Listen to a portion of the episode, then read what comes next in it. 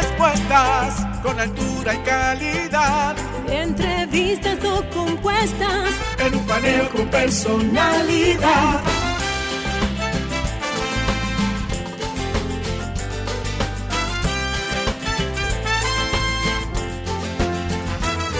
Un paneo con habilidad. Encuentro e interrogatorio. Un paneo con agilidad. Para lo importante y notorio. Un paneo sin recreo. Un paneo sin abucheo. Un paneo en su apogeo. Paneo, paneo, paneo. Saludos, República Dominicana. Soy José Liceo Almanzar. Esto es Paneo Semanal.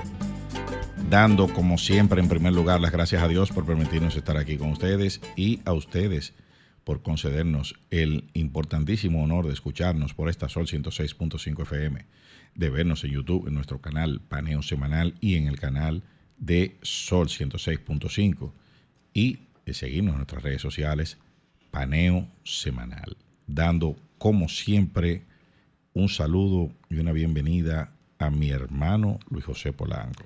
Muy buenos días, Eliseo, y muy buenos días a todos nuestros queridos y amables teleoyentes que nos dispensan el favor de su audiencia como todos los sábados de 10 a 12 meridiano en este su programa Paneo Semanal. Este sábado tenemos un programa muy interesante, muchas informaciones, tenemos nuestra acostumbrada sección deportiva, tenemos un invitado de gala eh, que nos acompañará en la última hora.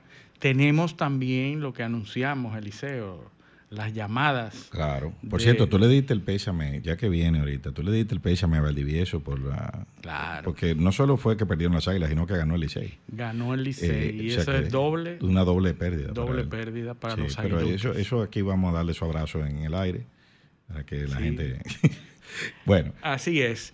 Bueno, tenemos las eh, habituales informaciones sobre el encrudecimiento y el escalamiento de los conflictos en Medio Oriente, justo cuando estábamos esperanzados de que el alto al fuego se estaba ya negociando, se está negociando. eh, Qatar y Arabia Saudita ya estaban eh, dando los toques finales a ese lo que sería el acuerdo de alto al fuego con Israel.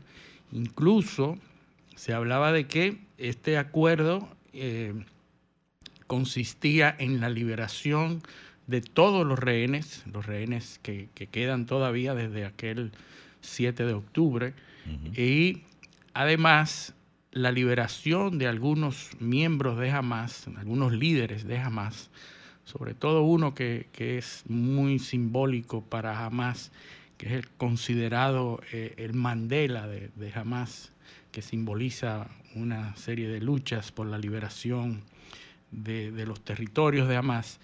Pero eh, en el albor y ya casi eh, terminando de darle forma a esos acuerdos, pues se produce un ataque eh, que termina con tres soldados norteamericanos muertos, un ataque en Jordania, en una base norteamericana. un ataque muy extraño. Muy extraño que eh, lo primero que hizo Irán fue eh, no responsabilizarse de eso.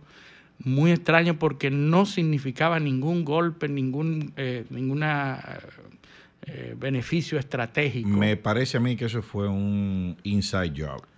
Pudiera ser, pudiera ser porque lo, lo- lo vemos en todas las películas, Claro, ¿verdad? claro. Para acelerar los procesos. O lo que se, de, llamado de otra forma, una operación de falsa bandera. De, de bandera falsa, así es.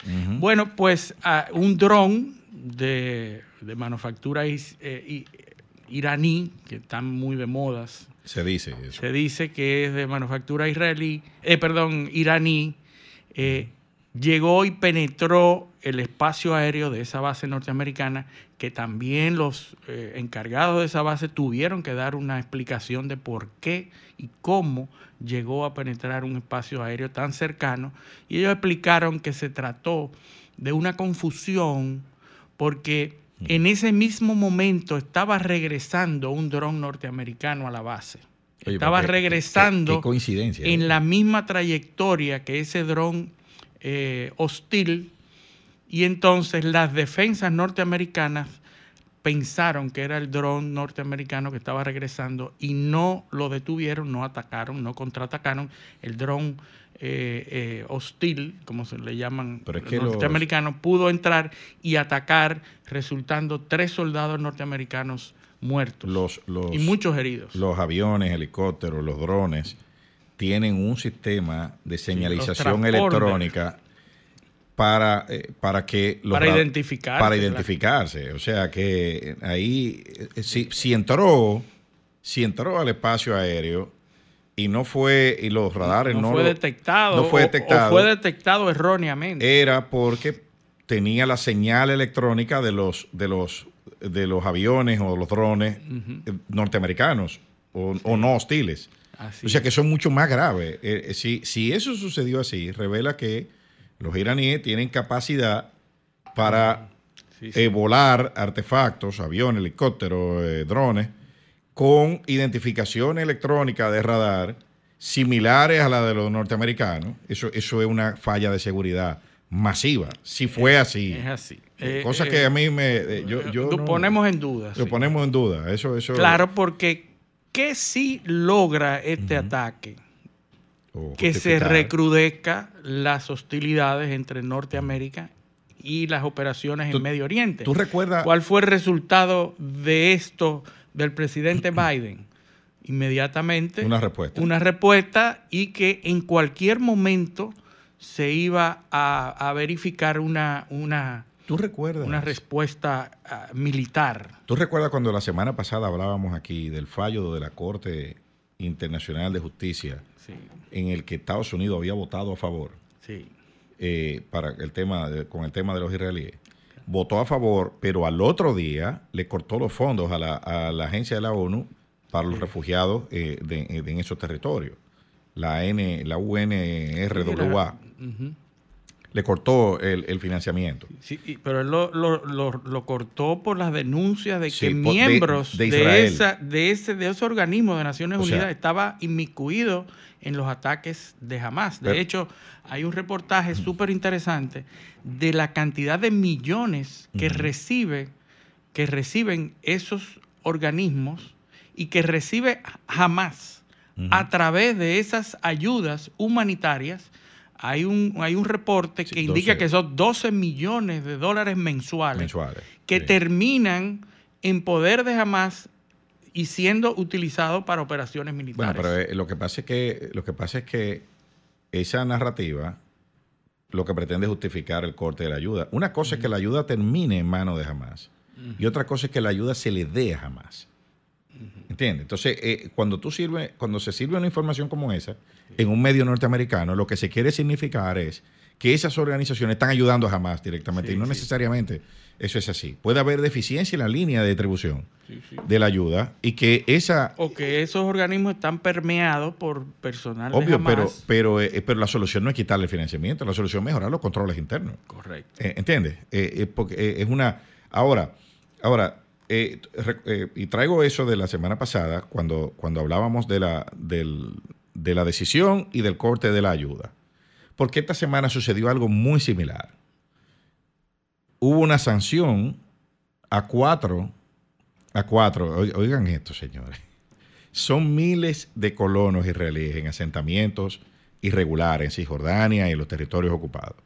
Pero los Estados Unidos sanciona a cuatro, a cuatro de ellos por eh, incursiones no, no, No autorizadas legales. o ilegales en territorios ocupados, porque esa es otra, esa es la vertiente 2 de ese conflicto, que es la que ya se está desarrollando. Sí, sí, la semana pasada vimos cómo algunas organizaciones eh, de Israel están aprovechando este conflicto para iniciar asentamientos Claro. en territorios palestinos. ¿Y de quién son partidarios esa gente? De Netanyahu. De Netanyahu. los radicales de ultraderecha. Correcto, porque esa es la estrategia que se utilizó en Cisjordania y que se utilizó en otros territorios para desplazar a los palestinos a los asentamientos palestinos. Ahora ese conflicto, ese conflicto que era que una escalada bélica de autodefensa viene a un matiz de una guerra civil, que, o sea, de, de, de desestabilización interna. Entonces, Estados Unidos obviamente está preocupado por, ¿y cuál es la preocupación? Que hay una guerra regional, que es lo que hay ya. Ya hay una guerra regional, ya hay siete países Sí. que están involucrados. Lo que, donde habían tre- cuatro países hace 100 días, ahora hay siete. Y si lo medimos en términos territoriales, ahora hay un territorio que es 20 veces más grande o 30 veces más grande que lo que había hace 100 días involucrado en, en- en- en guerra. Metidos activamente O sea, en entre un ellos, conflicto militar. Irán, Irán, vienen los países antes de este conflicto, o sea, eh, no países enemigos, países donde habían hostilidades, ataques. Solamente antes de empezar este conflicto en Israel, vamos, vamos a, ponerlo, Sí, vamos a ponerlo, eh, eh, como- Israel, frontera del Líbano. pero bueno, con combate, con combate activo estaba Siria, estaba el Líbano Israel. y vamos a poner Israel porque eh, eh, tenían escaramuza.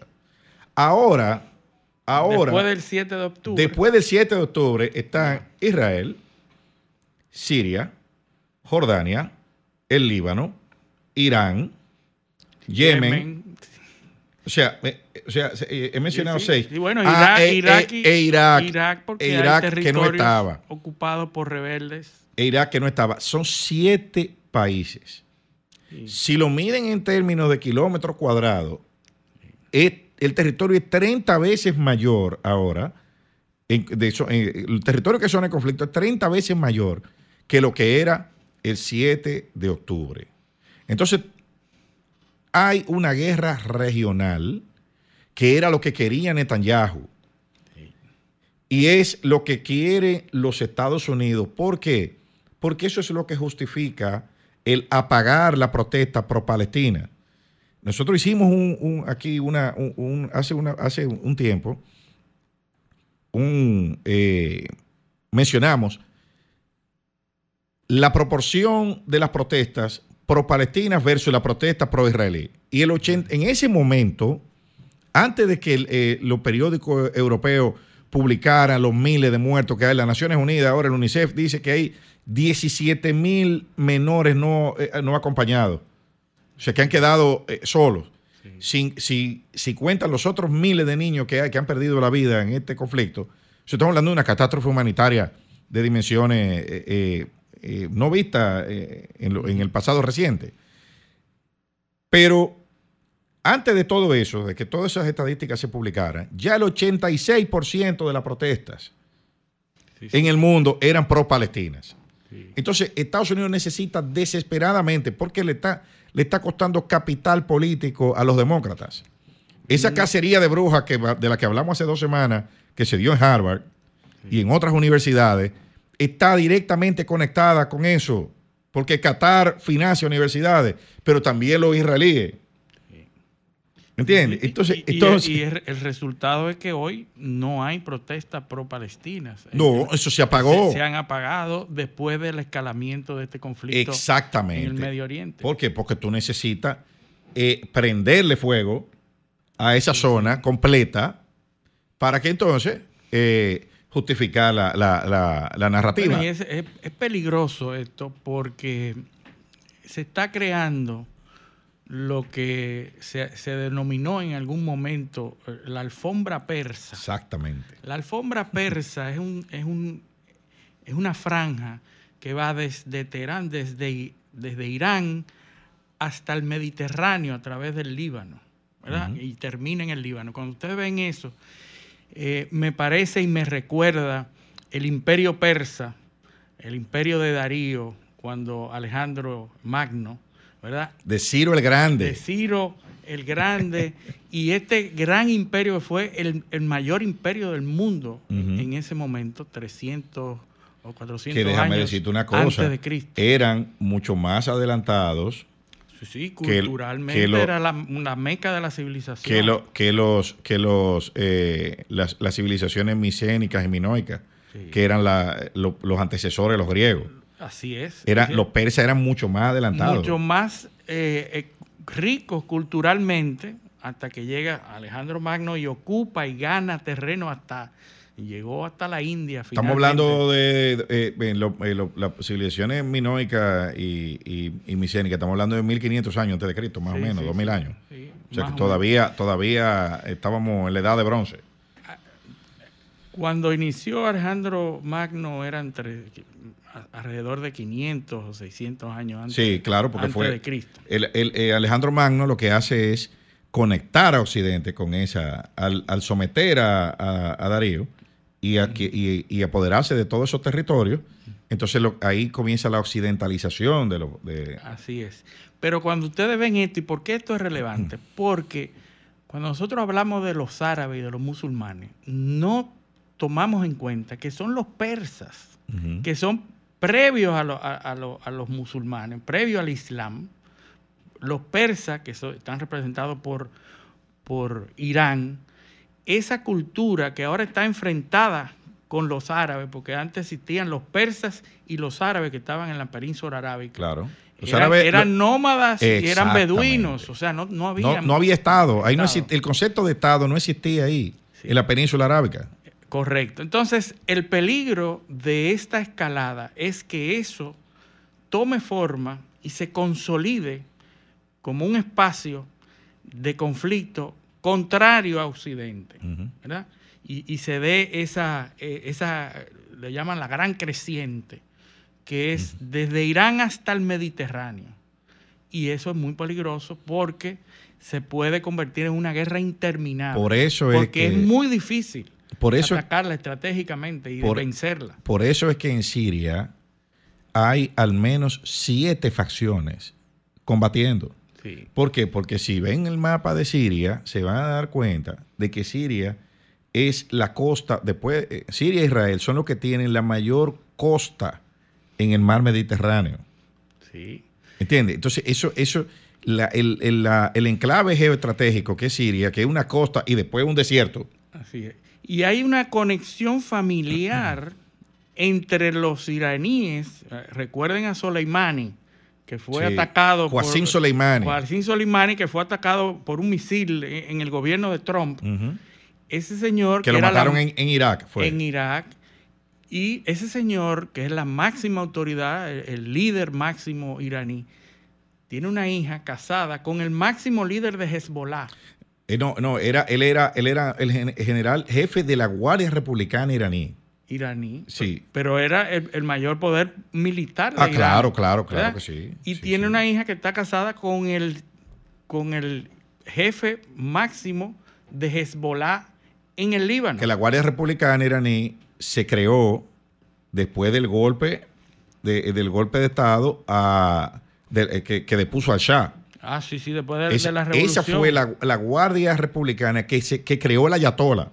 El ejército del Ayatola, para, que, para, ubicarlo. Así es. Entonces, fíjense los lazos culturales y familiares que existen entre estos dos lados que eh, plantearse un rompimiento eh, es absurdo, ¿verdad? Hezbollah, que es el, eh, es el grupo armado militar no estatal más grande, es que Hezbollah, Hezbollah y, eso lo, hemos hablado varias veces aquí, Hezbollah lo creó Irán.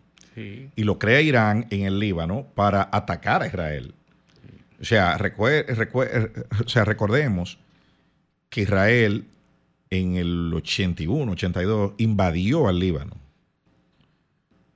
en una operación que se llamaba Paz para Galilea. Metió 150 mil tropas para buscar a Yasser Arafat, que supuestamente se había ido huyendo hacia el Líbano y resulta que Yasser Arafat, con todo su ejército, había salido y estaba refugiado en Túnez. La operación fue un fracaso.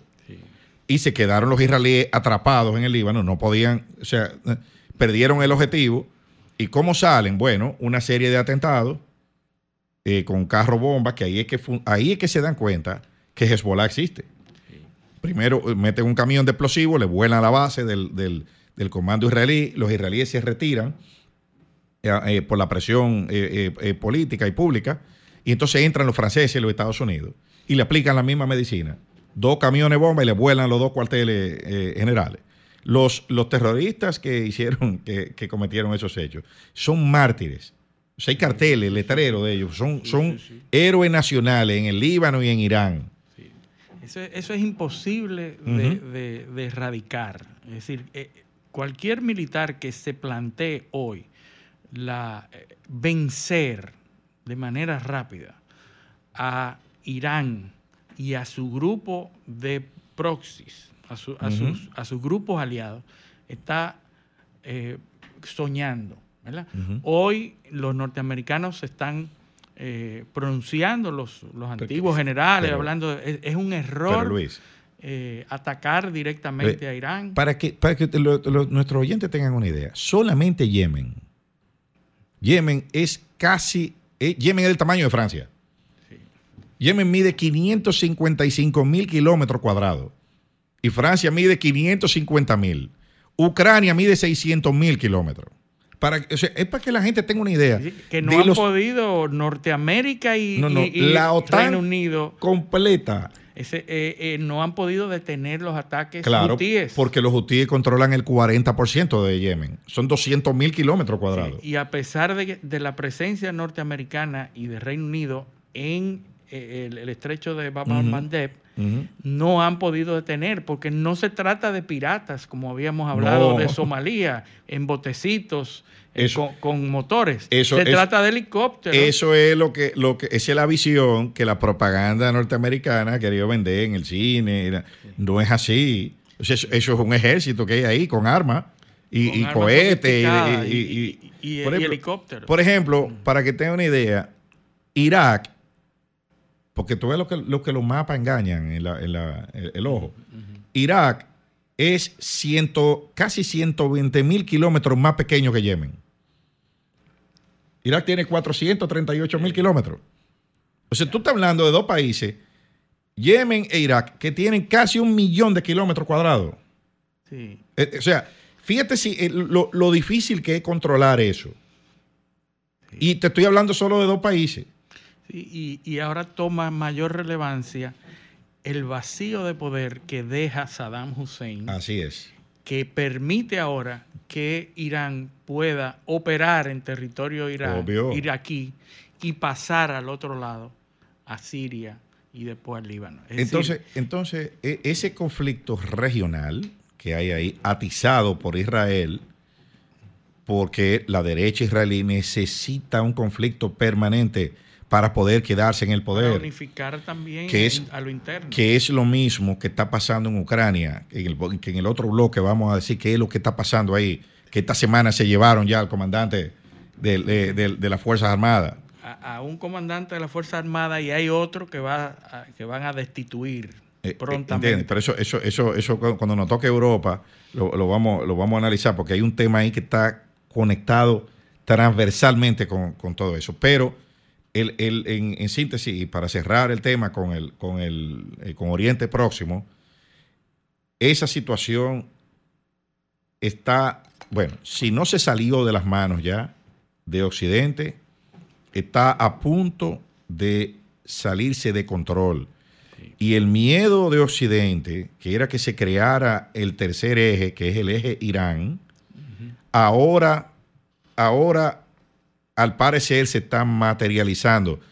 No por la retórica que se escucha, sino por las acciones. Las acciones son las que te están diciendo la dimensión de ese problema y, la ra- y lo profunda que están las raíces iraníes metidas en toda esa región. Y, y cuando usted ve un gobernante diciendo lo que no quiere, es por el peligro de que se produzca. Porque Exacto. Biden lo que acaba de decir es que no quiere escalar el conflicto ni atacar.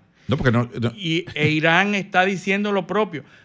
Ambos diciendo, pero vamos a responder. claro, Y claro, entonces pero ahí, eh, diciendo lo que no quieren, podemos prever lo que se, lo que se teme. Estados Unidos tiene más de 50 mil tropas en esa región. Y de esas 50 mil tropas, más de 40 mil están apostadas en una posición estratégica para apuntarle a Irán. ¿Entiendes? O sea, eh, fíjate, es para que tú veas, pero del otro lado no se sabe cuánto hay. Ni lo que hay, ni, ni, ni, ni la magnitud de la, de la amenaza. Los iraníes han estado tejiendo su alfombra, eh, la alfombra persa. eh, eh, la alfombra persa lleva mucha paciencia, es un trabajo de precisión y, de, y de calidad. Y al parecer, esa alfombra es la que han tejido los iraníes. Tenemos que irnos a, a nuestra primera pausa. Esto es paneo semanal, no le cambien. Un paneo con habilidad. Encuentro e interrogatorio. Un paneo con agilidad. Para lo importante y notorio. Un paneo, sin recreo, un paneo sin abucheo. Un paneo, en su apogeo. paneo, paneo,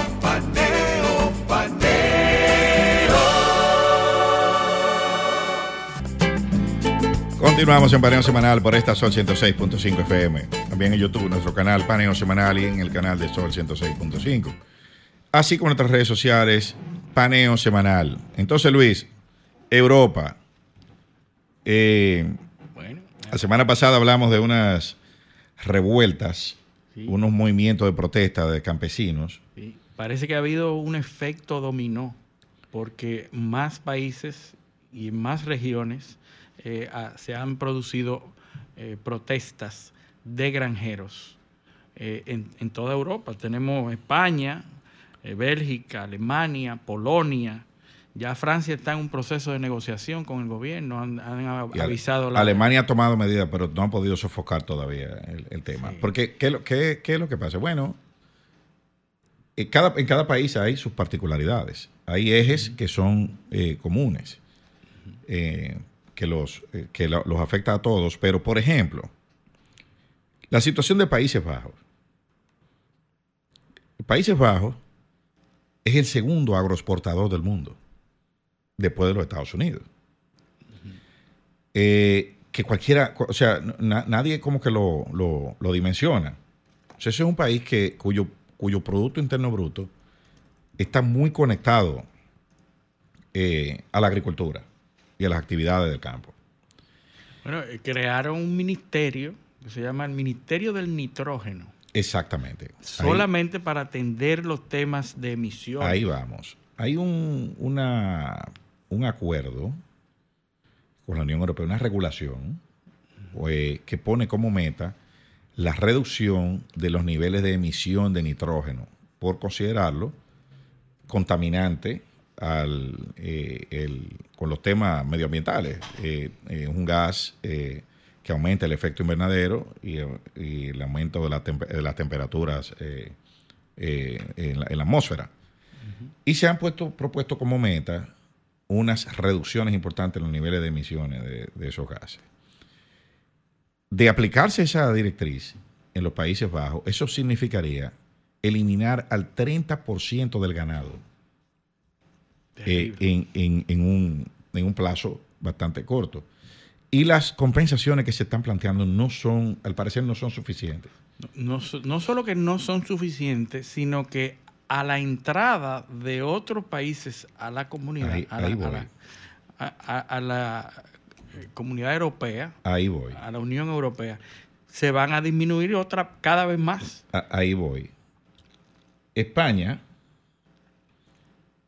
el problema de España, en Andalucía, por ejemplo, hubo una sequía muy fuerte. Espa- España está siendo azotada por una sequía eh, eh, cíclica que lleva varios años. Hay un político que le dijo, no es sequía, es saqueo. Eh, sí.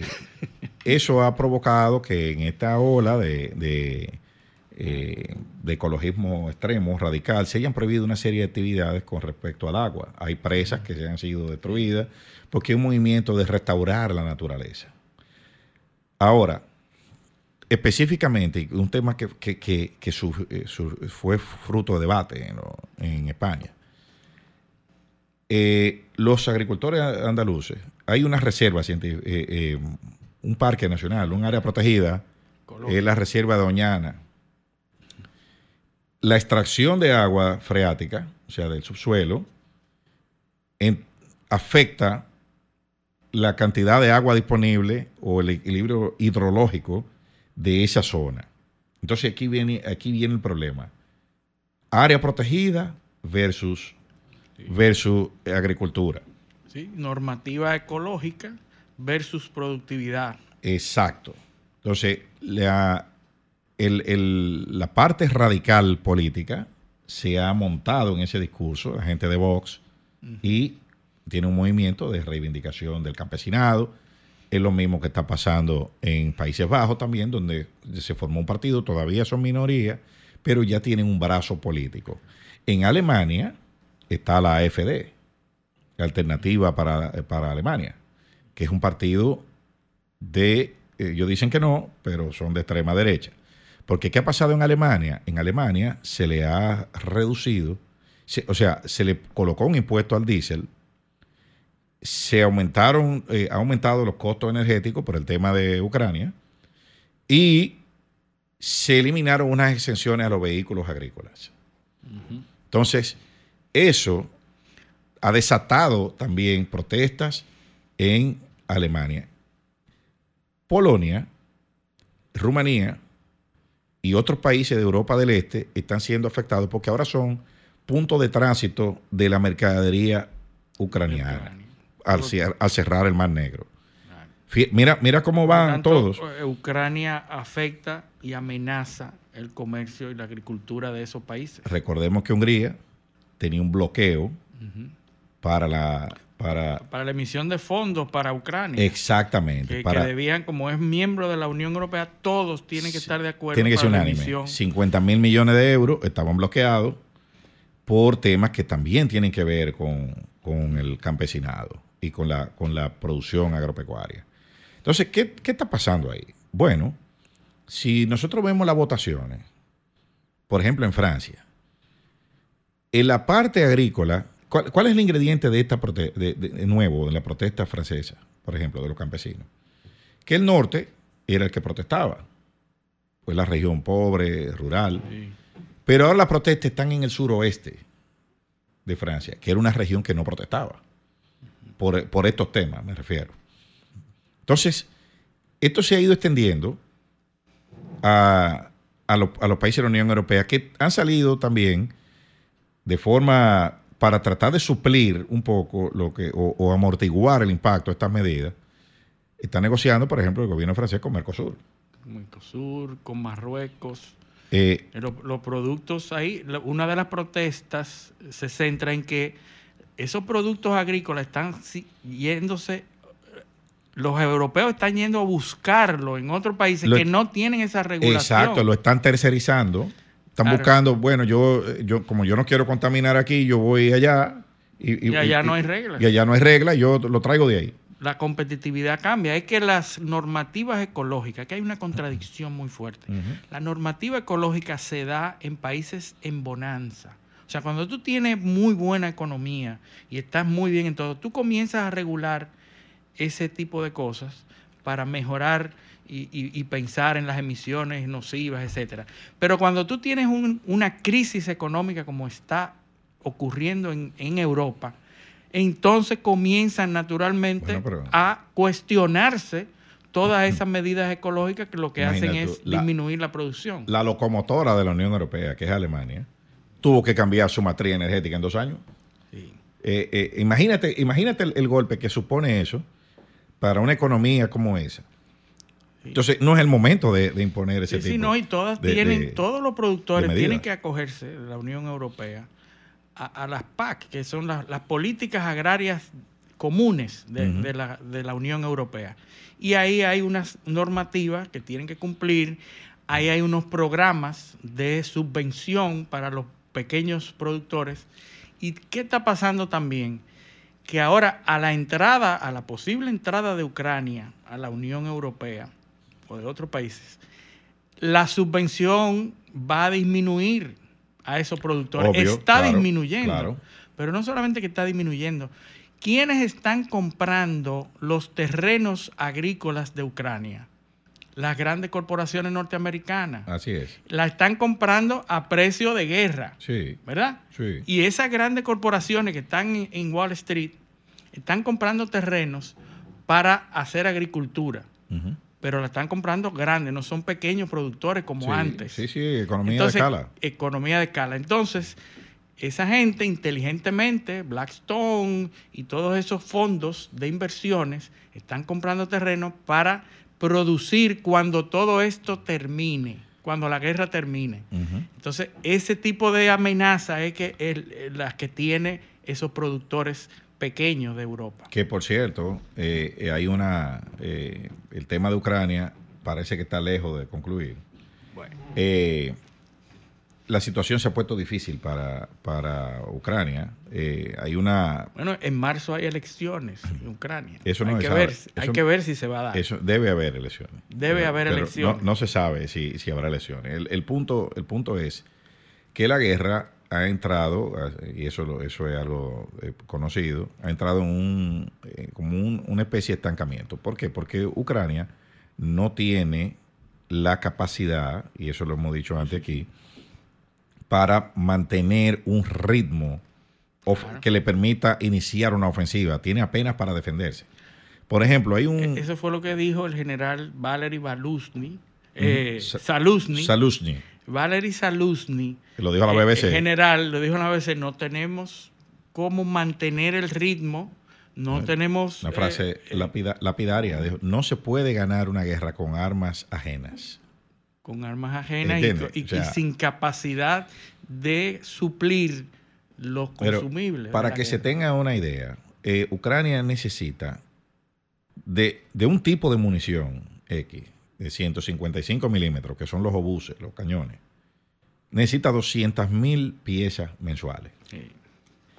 Eso es más que, lo que, que la capacidad total de producción de todos los aliados, incluyendo Estados Unidos. Sí, porque muchas de esas fábricas que estaban en, Finlandia y en, en los países nórdicos fueron desmanteladas. Rusia, Porque no había necesidad de producir. ¿tú sabes cuánta Ahora se produce? están retomando. Rusia produce 4 millones y medio. Están de- de- preparados para 10 años al, al De- ritmo que están. Rusia produce 4 millones y medio de esos obuses al año. ¿Entiendes? Lo que Ucrania, lo que Ucrania, nece- Ucrania necesita 200 mil mensuales, 3.5 millones, 3.6 millones. Rusia produce ahora mismo 4.5 millones y están expandiendo su capacidad de producción. Por ejemplo, eh, Rusia produce eh, unos, unos eh, 300 y, pico de misiles de mediano alcance mensuales. O sea, los, los aliados están en capacidad de suministrarle unos 30 o 40 misiles de esos a Ucrania mensuales. O sea, es que no hay forma. Y si lo mides en el número de, de- de- de efectivos, Rusia puede incorporar 150 mil efectivos mensuales eh, al, al frente de batalla. No, no hay duda. no hay El- duda eh. Ucrania está mandando la media de entrenamiento de un soldado ucraniano. Son cinco semanas. En la Segunda Guerra Mundial, o sea, fíjate dónde me fui. En la Segunda Guerra Mundial, un soldado inglés entrenaba 20 semanas. En lo que, los soldados que están mandando al frente ucraniano entrenan cinco semanas. Increíble, de cero a cero. ¿Entiendes? Entonces, esa guerra es imposible. Es imposible de ganar. Eh, claro, la van a extender dándole ayuda financiera para que resistan. Pero eso de una ofensiva eh, eh, ucraniana lo veo. No, no, ahí- No lo veo imposible, pero lo veo va- Se improbable. está preparando la recapitulación. Ya Rusia tiene hasta el río Nípere y Sí. se habla de que parte de las negociaciones va a ocupar todo el sur, eliminando el acceso de Ucrania al Mar Negro. Eso es lo que se está hablando. eh, Eso, eh, eh, creo que así es que va a quedar eso. Bueno. Eh, la- la- lamentablemente para... Yo no sé lamentablemente, porque no- aquí no sabemos, no sabemos. sabemos qué es lo que nos conviene hasta que no pasa. Pero las cosas son así. Vamos, aquí tenemos, vamos a hacer un giro de 180 grados. Eh, aquí tenemos vamos a hablar de pelota, hablar de pelota, ¿verdad? ¿verdad? Ya- ya nuestra que- acostumbrada sección deportiva. Ujú. Rafael Valdivieso. Dime cómo Valdivieso. va la serie del Caribe. Valdivieso, espérate, espérate. espérate. Ya tú lo dijiste, no, lo, Eh, hay no le haga bullying. por el no aire, le haga pero yo no, bullying. yo no, eh, eh, o sea, ¿cómo tú has manejado la situación? Se maneja con, con que- madurez. que- con resiliencia, ¿verdad? Sí, sí, diciendo que siempre habrá en octubre. Claro, Exactamente. Ya solo faltan ocho meses. claro. Viéndose de adelante. Adelante, Rafael. Vamos a hablar de la serie del Caribe. Así es, la Serie del Caribe, buen día Eliseo, buen día Luis José. La Serie del Caribe arriba a su sexagésima sexta edición del, del torneo. Y para darle un poco de, de contexto a, a la audiencia, La Serie del Caribe se remonta a 1949, o sea, aunque es un evento que se ha venido reinventando en los últimos años, es una competición que, se remonta incluso antes del inicio del béisbol profesional dominicano. En una primera etapa se celebraba entre, entre los miembros de, la, de aquella Confederación del Béisbol Profesional del Caribe, Puerto Rico, Cuba, Venezuela y México. Y ya luego, en una segunda etapa, eh, son los participantes acostumbrados, que se sale Cuba por la restricción del béisbol profesional en, el país y entra la República Dominicana a partir del 1970. Un dato sumamente importante relativo a esta edición que se va a celebrar en Miami, se viene celebrando desde el pasado jueves y se extenderá hasta el próximo viernes, es que es la primera vez que un campeonato de la, de la Serie del Caribe se celebra en un estadio de grandes ligas. Anteriormente se había celebrado en los Estados Unidos en el 1990 y en el 1991 con campeonatos consecutivos para equipos dominicanos. En el 90 en el Orange Bowl de Miami, ganado por los Leones del Escogido. Y en el 91 ganando ganado por los Tigres del Licey. ya creo que no existe ese estadio, el, Orange Bowl. No, ya no. Exacto. Eh, eh, justamente en ese sitio se encuentra el, actual Long Depot Park. El Long Depot, exacto. De, los Marlins de Miami. Un dato curioso sobre esa Serie del Caribe de 1991, que fue la última que se celebró en territorio estadounidense, es que se celebró en el. En, ese momento se llamaba Bobby Maduro Miami Stadium, que fue el estadio que inspiró prácticamente una, réplica idéntica para el estadio Quisqueya Juan Marichal. Que ah, si, buscan, por ejemplo, imágenes de ya, ya está, ya no, ya no se encuentra en pie el, estadio, pero si buscan, si buscan imágenes es prácticamente idéntico. La forma de, de la estructura que apoya el séptimo cielo y, todo lo demás y la torre que, en la que se encuentran las oficinas de la liga es prácticamente idéntico el, estadio. Eso fue en la segunda etapa del torneo. La República Dominicana es el, máximo ganador de, la Serie del Caribe, acumulando un total de 22 títulos. Y su más cercano perseguidor es eh, Puerto Rico con 16. Ah, por eso fue que vi una, una estadística donde, la, por ejemplo, la República Dominicana ayer alcanzó su victoria número 200 en Serie del Caribe eh, y vi la cantidad de juegos, que, eh, o sea, de, juegos jugados que tenía Puerto Rico era mucho mayor y es por lo que tú explicaste, porque Puerto Rico entró primero. O sea que si lo medimos a nivel de efectividad, nosotros, mucho mayor. nosotros hemos sido mucho más eh, dominantes. Sí. Esa, esa ventaja de, seis campeonatos sobre Puerto Rico se vuelve más significativa al ver la cantidad de participaciones.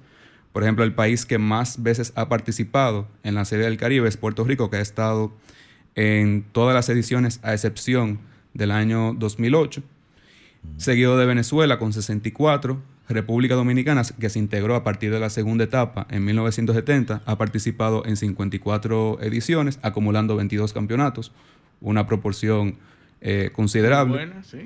México con 53 torneos, Cuba con 19, 12 de ellos en la primera etapa y 7 eh, en años recientes a partir de en la década del 2010, Panamá con 18, Colombia con 4 y Curazao, que se integró el año pasado y también eh, vuelve a participar este año en Miami. A partir de este año se integra por invitación, vamos a ver si, va a seguir participando en, lo adelante, la Liga de Nicaragua, que siempre había estado interesada en, que no, participar. Que, nos dieron, nos dieron agua a beber, eh, o sea, le ganamos. Ya le ganamos, que sí. Sí, le ganamos, pero tuvimos que, eh, hubo que meter el brazo.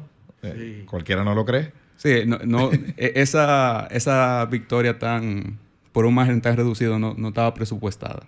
Sí. Y sobre todo que el bateo situacional no, no respondió como, como se esperaba. O sea, el, ayer en el juego contra Nicaragua, el equipo dominicano batió para 4-17, de, 17-4, eh, con corredores en posición anotadora. Claro. Y eso es algo que puede, ante Nicaragua puede ser solventado por, por el tema de, que la ofensiva rival quizá no, no, no obtenga una ventaja imposible de remontar, pero ante rivales como Puerto Rico, México, hay que cambiar la, parte de abajo del no, hay que, hay que, hay que moverla. ¿Cuáles son nuestras eh, eh, posibilidades? Junior, Junior Lake hay que sentarlo. hay que sentarlo. no, no la verdad que cogió unos turnos ayer que falló eh, eh, una cuestión elemental, un ponche ahí. Eh, en una, o sea, la misión era poner la bola en juego ¿no? y, se ponchó. O sea, el ponche es el lado más inútil en términos ofensivos, porque tú no haces nada. Las posibilidades son, son reales para los Tigres del Licey de, de poder alzarse con su decimosegunda serie del Caribe. Eh, o sea, de, los 22 campeonatos dominicanos, 11 son del Licey. 11 son del Licey. La mitad de los campeonatos. del Licey, 6 de las Águilas, 4 de los Leones del Escogido y 1 de los Toros del Este. O sea, 4 de, de los 6 eh, equipos de, la Liga Dominicana han logrado alzarse con una, con una serie del Caribe.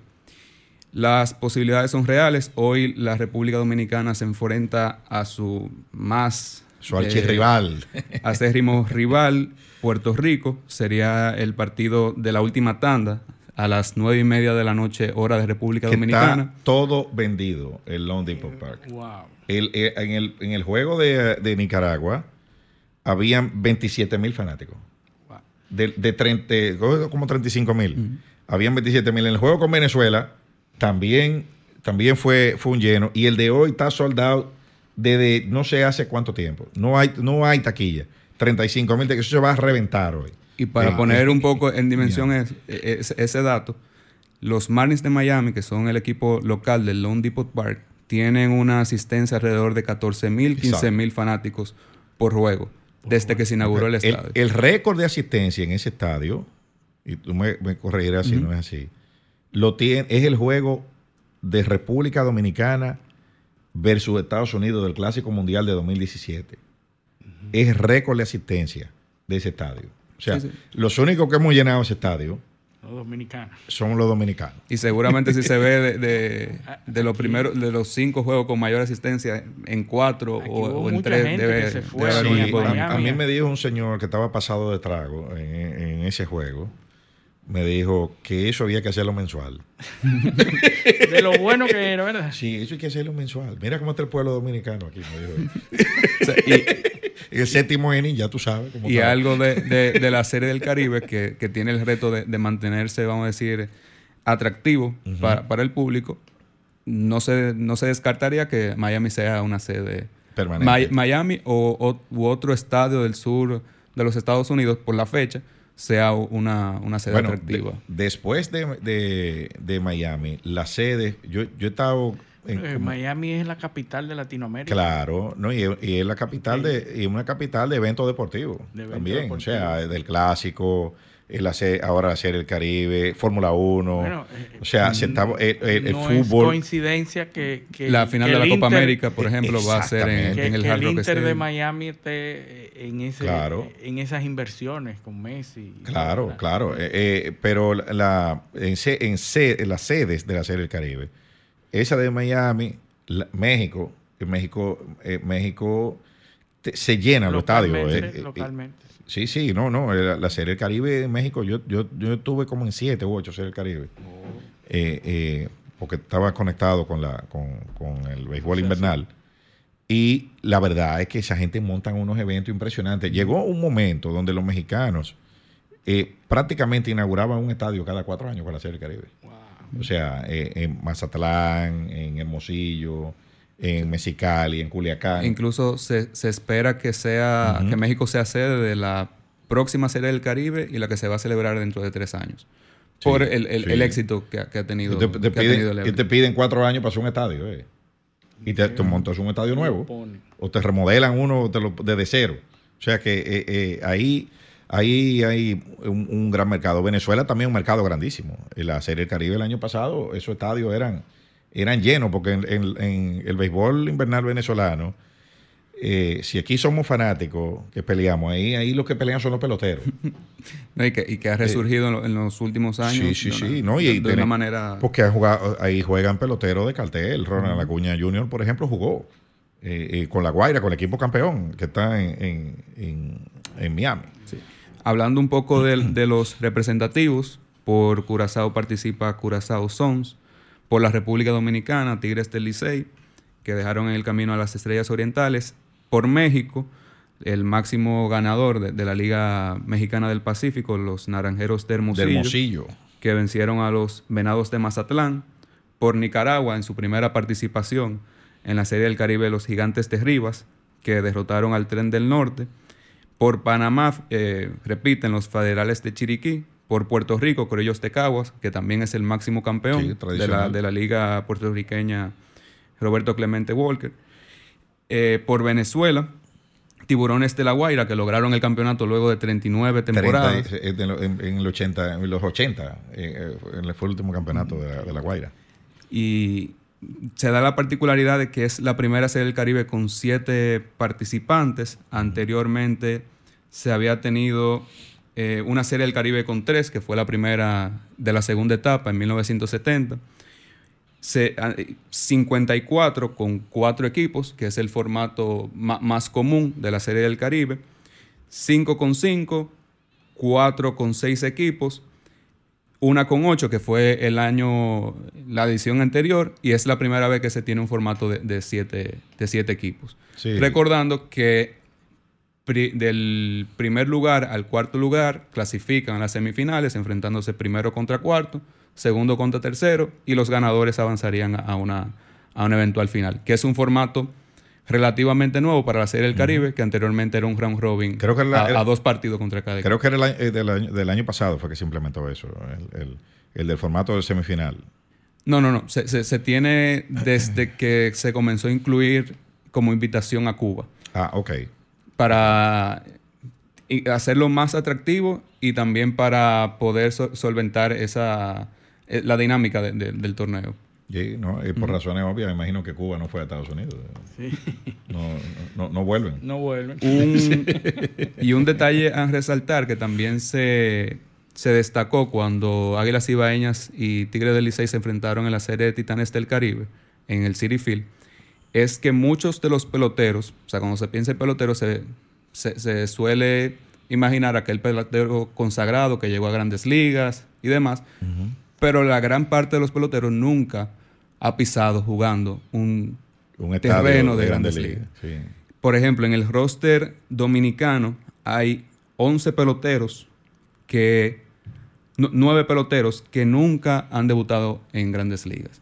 Por lo tanto, la Serie del Caribe, que se celebra en el Lone Depot Park, es un evento que, tiene un significado especial para, para, ese grupo. Y un último aspecto a señalar es la cantidad de peloteros dominicanos que hay jugando en, en equipos de otros países. En Nicaragua, por ejemplo, hay varios peloteros dominicanos que están jugando por Nicaragua porque accionaron en el torneo de allá. en, Nicaragua hay seis. Seis, peloteros hay que son dominicanos. Y, y, todo, y, tienen, y peloteros, por ejemplo, que jugaron aquí. Eh, Francisco Pedro. Sí, no, no, y, peloteros que no son dominicanos, que jugaron aquí pero que están jugando ahora. Eh, y así el Puig, creo que, está, por Venezuela. que está jugando por Venezuela y así el Puig jugó aquí. Eh, ¿Entiendes? O sea que. Entre amigos, una serie. Sí, sí, es un. Eh, eh, porque esto es un, es un, es un, es un pañuelo. Rafael, queremos darte las gracias, como siempre, muchos datos interesantes. Eh, sobre este evento y vamos a pujar a Dominicana. Eh, ya eso de. El partido de hoy es clave. De eso de Licey, de Águila, que yo estoy feliz porque pierde el Licey. Yo vi una carta, el Litín publicó una carta de un fanático de ah, Lucho. Y le terminó en la última frase: Ojalá y pierdan todos los juegos. Pero bueno, Rafael, gracias y vámonos a nuestra segunda pausa. Esto es paneo semanal. No le cambien. Un paneo con encuentro e interrogatorio. Un paneo con agilidad, para lo importante y notorio. Un paneo sin recreo, un paneo sin abucheo, un paneo en su apogeo. Paneo,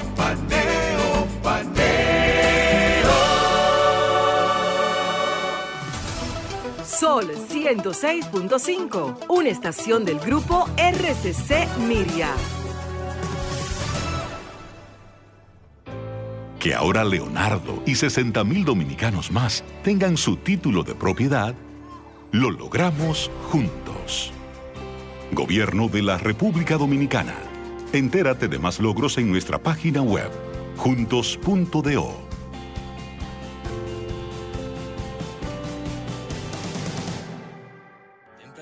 cuando me levanto, el sol me alumbra en la mañana. Me tomo mi café del campo. Un cristal de caña es natural. De caña al 100%. La prefieren en la ciudad y en el campo también. Azúcar cristal de caña, naturalmente dominicana, disponible en supermercados y colmados en todo el Sol país. 106.5. La más interactiva. Un paneo con habilidad. Encuentro e interrogatorio. Un paneo con agilidad. Para lo importante y notorio. Un paneo sin recreo, Un paneo sin abucheo. Un paneo. en su apogeo. Paneo, paneo,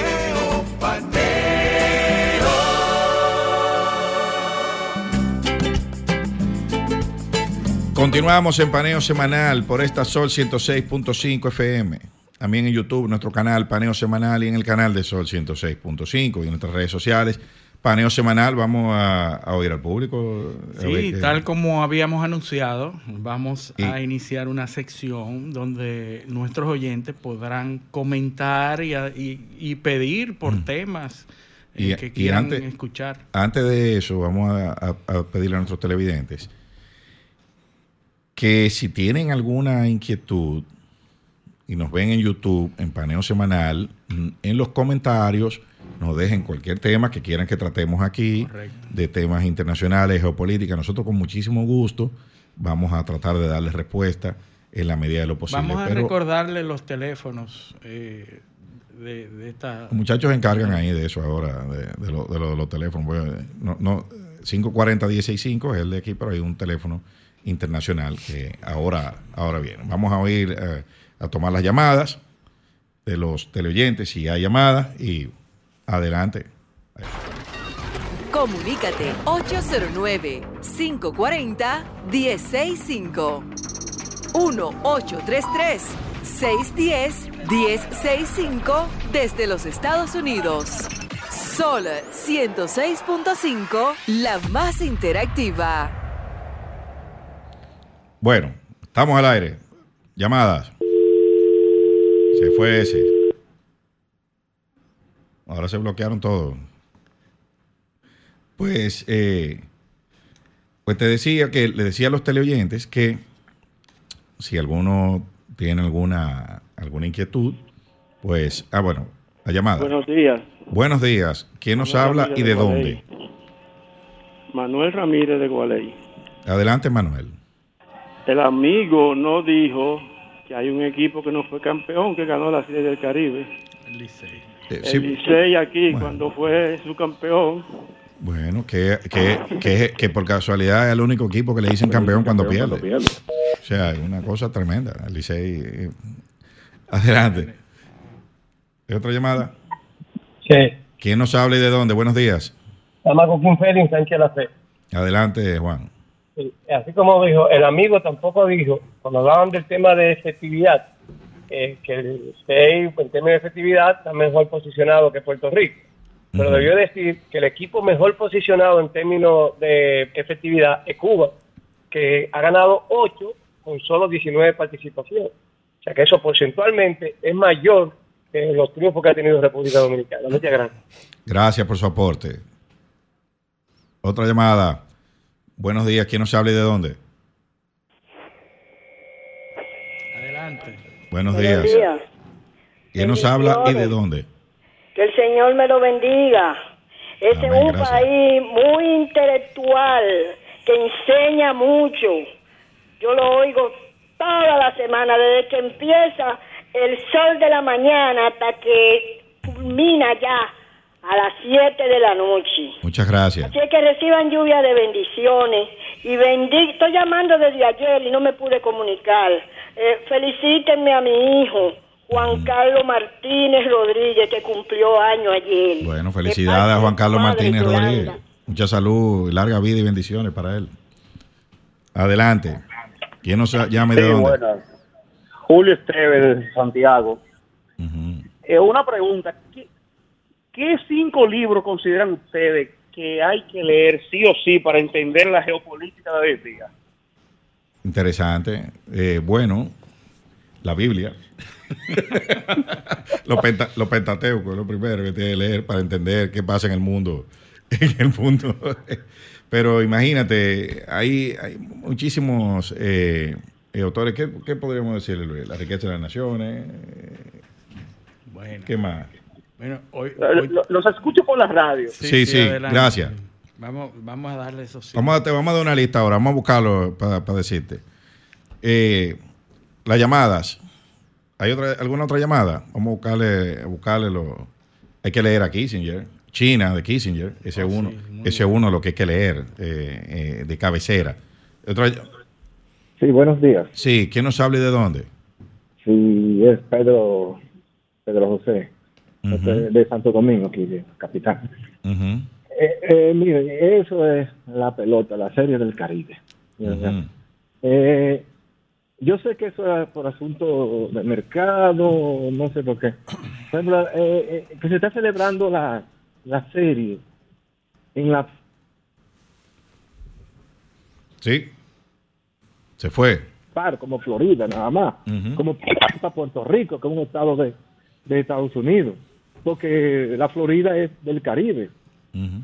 eh, yo no veo bien que, por ejemplo, que un país que no, que, que no es de la serie del Caribe, eh, uno tenga que irle, irle llevar ese mercado allá estando uh -huh. República Dominicana, estando México, estando Venezuela, estando Cuba, estando eh, Panamá, estando Nicaragua, etcétera, etcétera. Yo veo, yo no veo eso bien, pero estamos asuntos uh -huh. allá, allá que estamos verdes. Yo creo que por eso. ¿sabes?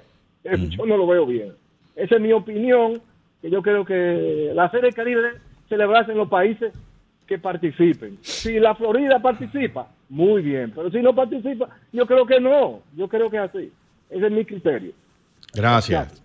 Al, al, al teleoyente que nos llamó pidiéndonos los libros, Todos los hombres del Shah, de Stephen Kinzer, eh, China, de Henry Kissinger. Y diplomacia. De y la diplomacia de Kissinger también. Eh, el otro es ¿Quién, quién, eh, ¿Quién domina el mundo? de Noam Chomsky.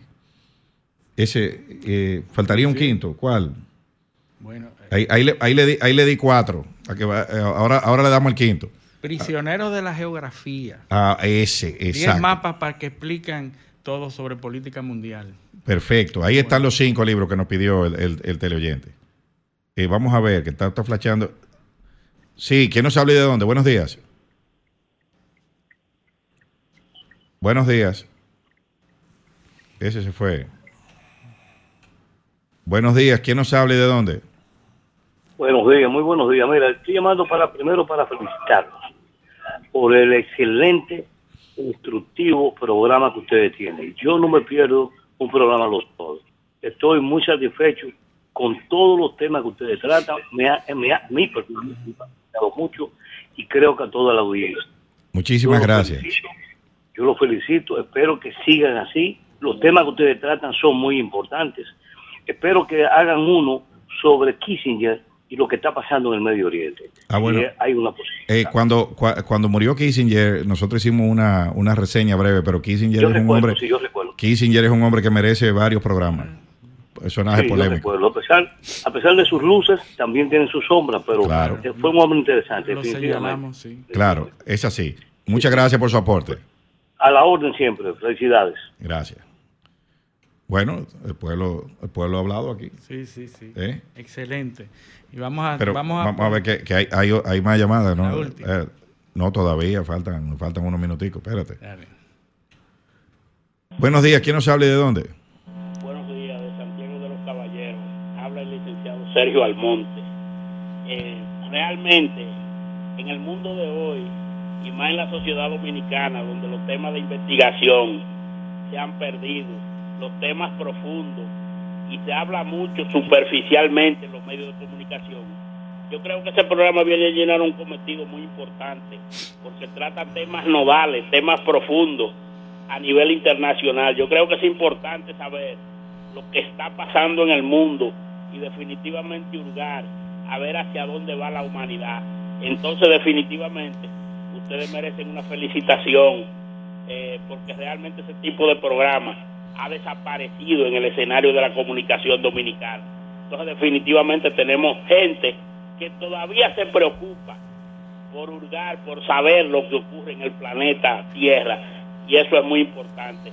Yo sé que ustedes lo han tratado, pero originen también un tema sobre las expectativas de cuándo termina la guerra Rusia-Ucrania. Ustedes han hablado mucho de eso, pero ¿en qué va la cosa? ¿En qué, a, qué nivel está esa situación con Estados Unidos y sus aliados metiendo fondos y haciendo una serie de cosas para Ucrania? Y Rusia con Vladimir Putin por el otro lado. Así que muchas gracias y los felicito. ¿eh? Bueno, muchas, muchas gracias por su aporte. Buenos días, ¿quién nos habla y de dónde? Se fue ese. Bueno, pues yo, yo creo, yo creo, ah, espérate, eh, viene uno ahí. Buenos días, ¿quién nos habla y de dónde? Sí, bueno, le hablo de Santiago, mi nombre es Rosa Emilia. ¿Están activos en Santiago? Muy bien. Gracias. Yo, yo quería saber, o sea, si ustedes tal vez podrían explicarme algo que yo no entiendo muy bien sobre lo que son los partidos políticos. Si un grupo de personas se reúne y hace un partido político porque entiende que lo que están actuales no están llevando a democracia como debe de ser, y la Junta se lo aprueba, ¿cómo la Junta permite que ese partido se alía al que está en turno? Entonces, ¿qué pasó ahí? Bueno. Cuando tú no querías un partido para una democracia, tú querías un partido para un negocio. Bueno. Entonces la Junta no debería de permitir eso, por lo menos en el primer eh, periodo, porque ya un segundo, bueno, ya es otra cosa, porque ya el partido está organizado, ya eso sabrá si quieren ellos, pero yo no entiendo esa, no entiendo esa parte. Bueno. Un grito de desesperanza del pueblo buscando alternativas. Así es, gracias por su inquietud. Buenos días, ¿quién nos habla y de dónde? Y esta es la última días. llamada. Virgilio Mercedes, Villamella, Santo Domingo Norte. Dígame, Virgilio, ¿qué podemos...? Estoy llamando para felicitarle. Gracias. Me he convertido en un adicto a su programa. Muchas gracias, Virgilio. Buenos días. Gracias. Bueno, yo ya, ya, ya sí es verdad, el pueblo se expresó. Ya. Eh, y gracias a, nuestros teleoyentes que nos han llamado eh, hoy, eh, decirle que se mantengan, que se mantengan oyendo. Ajá, los muchachos más enseñan. Vamos. La, la, la última después de la última, ya. Buenos días, ¿quién nos habla y de dónde? Buen día, buen día, Oscar Morel de Plata, también fiel oyente de su programa. Gracias. Una pregunta, ustedes que son de los pensadores, que creo que son de la gente más inteligente que están en la radio, ¿por qué no se hace una propuesta para que la Junta Central Electoral divida a los regidores y a los diputados por sesión y distritos electorales como en Estados Unidos? Y así se evita ese gasto tan grande que tienen los candidatos, que tienen que llegar a algunos lugares y a veces ni siquiera representan esas comunidades como tales. ¿Qué ustedes opinan de eso? ¿Qué se puede plantear para eso? Porque un regidor, vamos a suponer un regidor de, qué sé yo, de una circunscripción, un sitio, de una cosa, eh, tener que trabajar por una candidatura, eso es un lío. ¿Qué ustedes creen?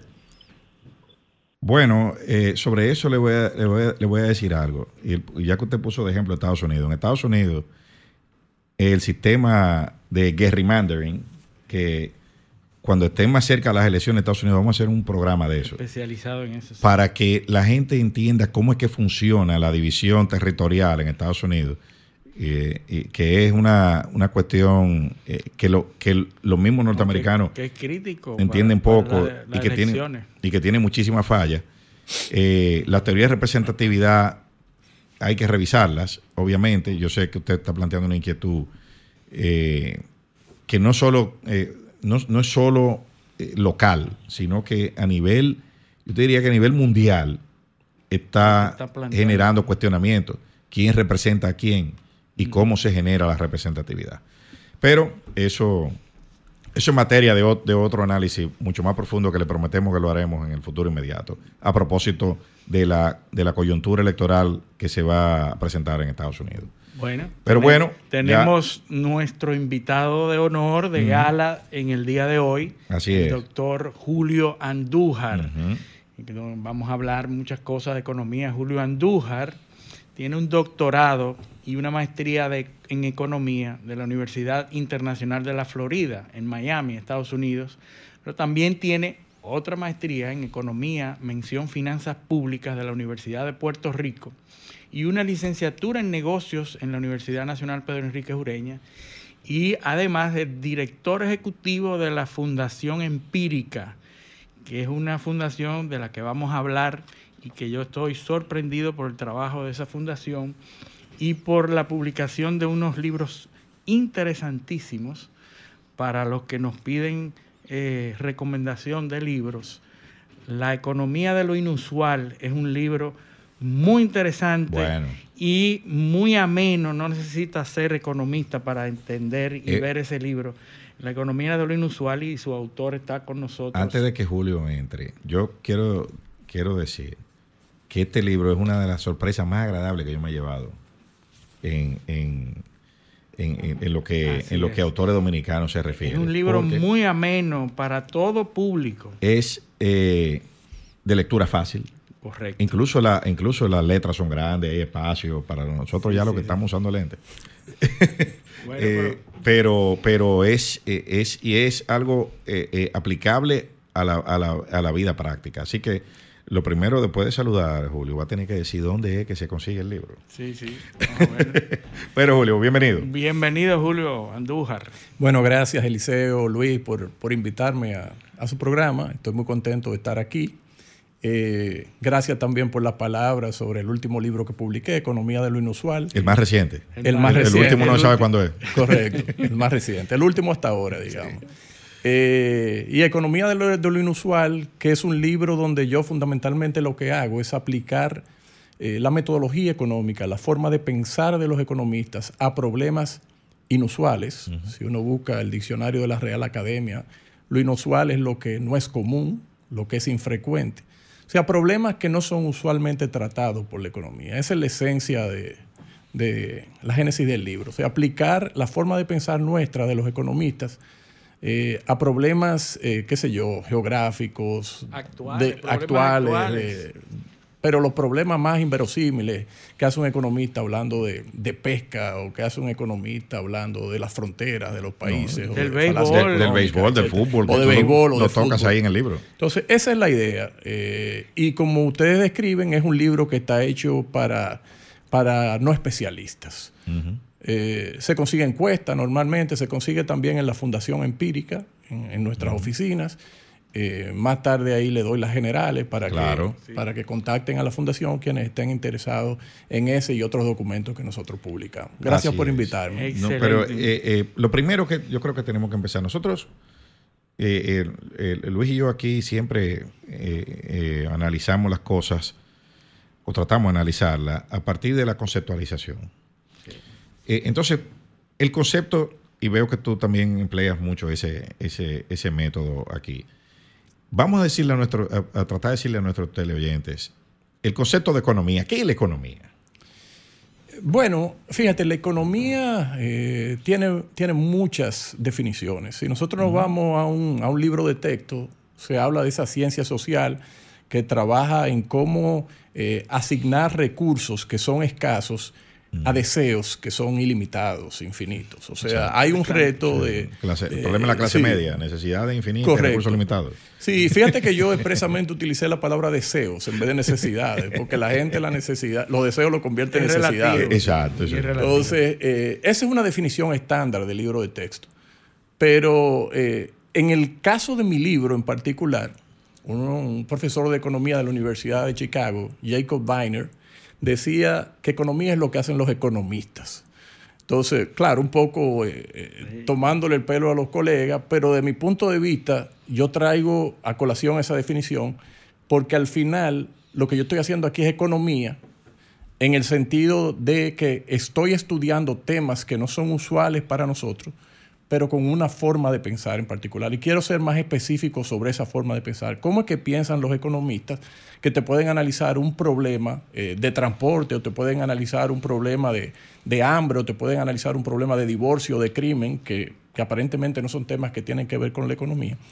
Eh, y es que los economistas piensan en los seres humanos eligiendo entre alternativas, tomando decisiones, eh, pero tomando decisiones en el marco de restricciones que enfrentan. Usted quiere consumir algo, usted está restringido por el ingreso que tiene. Tiene que elegir entre alternativas. Esas alternativas tienen un precio, pero usted tiene eh, un ingreso que lo limita a escoger una canasta de bienes, por ponerlo eh, desde un punto de vista determinado. Entonces, en toda esa situación, eh, la gente responde a incentivos. Y muchas veces esos incentivos son dados por los gobiernos, así es que se hace política pública.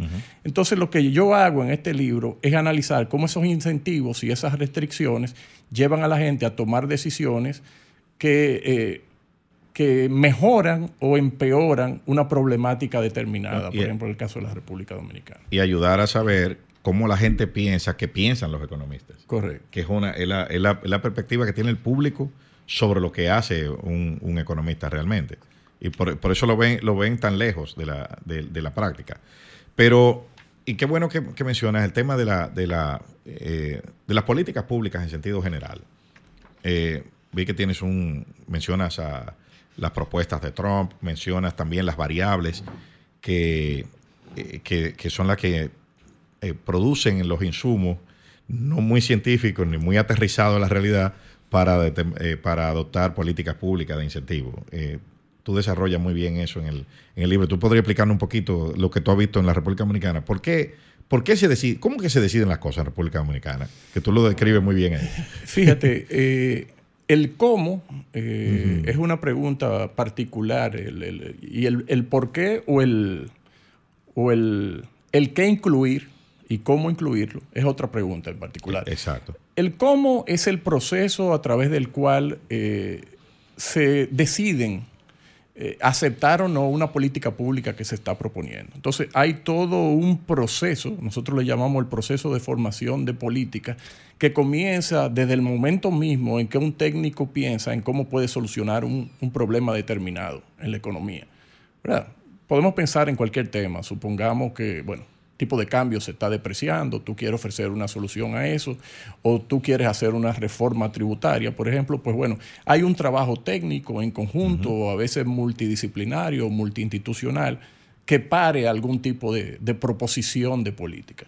Pero esa proposición de política, dependiendo de su naturaleza, tiene que someterse a un proceso político, valga la redundancia. Uh -huh. Si estamos hablando de una reforma tributaria, pues es una reforma de largo plazo que asume la forma de una ley por lo tanto, tiene que ir al Congreso, en el Congreso tiene que haber una discusión, generalmente una discusión que se da de forma muy interesante, dependiendo si el Ejecutivo y los miembros del Congreso son del mismo partido, uh -huh. y dependiendo también de los lobbies a favor o en contra de las reformas que están en ese entorno. No, y, también, y también algo que mencionaste, que un proceso, por ejemplo, de una reforma tributaria es un proceso que hay que verlo a largo plazo. Correcto. Pero el problema es que el costo es inmediato, político.